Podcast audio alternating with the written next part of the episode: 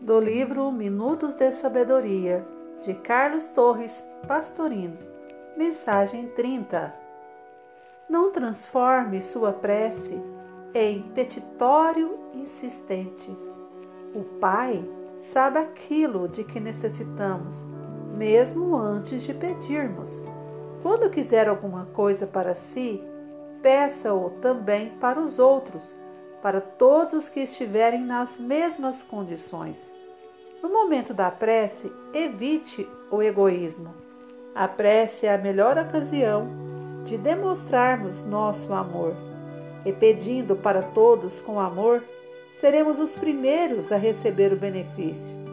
Quem acende uma luz é o primeiro a iluminar-se.